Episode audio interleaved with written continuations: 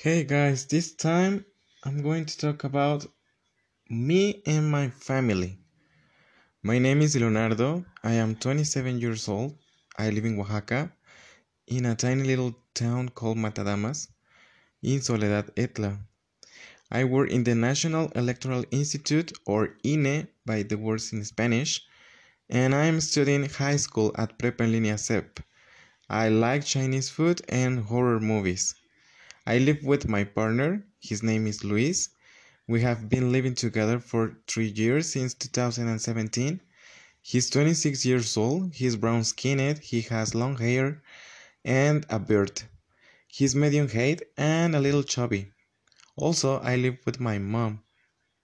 Her name is Alma. I love her. She's 45 years old now.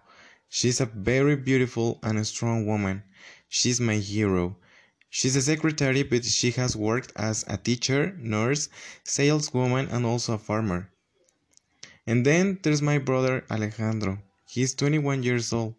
He's thin and a little short, and he's currently studying nursery. He is intelligent, but sometimes he's a little bit lazy. But I love my family. I love the way they are. I love that we are all together in this pandemic in this lockdown really. And